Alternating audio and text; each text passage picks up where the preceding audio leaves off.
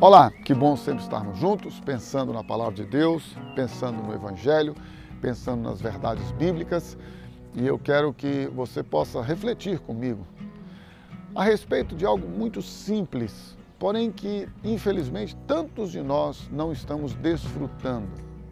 É a vida abundante. Jesus disse que veio para nos dar vida e vida abundante. Esta vida abundante, muitas pessoas pensam que é ter abundância de bens.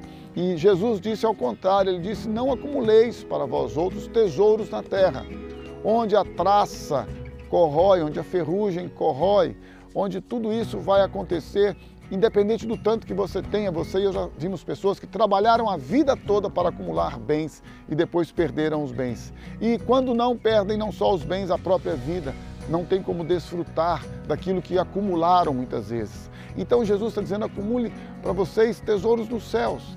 E esses tesouros que você e eu podemos acumular nos céus, começa com esta vida abundante, porque a vida abundante faz com que você e eu agora nos tornemos pessoas com intimidade, com relacionamento com Deus.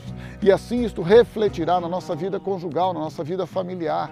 Esses tesouros nos céus são as almas que você e eu podemos ganhar para Deus. Podemos libertar do pecado, podemos libertar do inferno através da pregação das boas novas, do anúncio do amor de Deus a todos aqueles que ainda ainda não experimentaram. Se você ainda não experimentou o amor de Deus, você pode fazê-lo, você pode experimentar. Então, somente você e eu precisamos crer na palavra dele. Crer em Deus não é somente crer que ele existe, não é somente crer que ele é o único Deus verdadeiro, que ele é o todo-poderoso, que ele é o grande eu sou.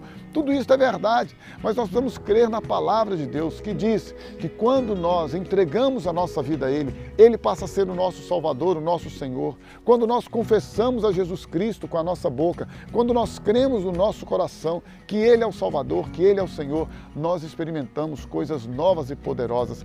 Esta vida abundante é a presença de Jesus habitando em nós, é a presença do Espírito Santo habitando em nós, gerando a cada dia, na sua, na minha e na vida daqueles que creem, uma vida plena.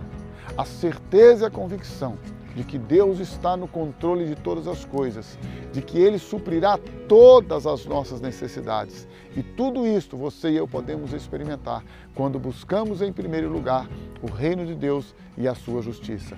Vida abundante não é a vida de sucesso neste mundo, é a vida de intimidade, de comunhão com Deus, é a vida da presença e da glória dele em nós.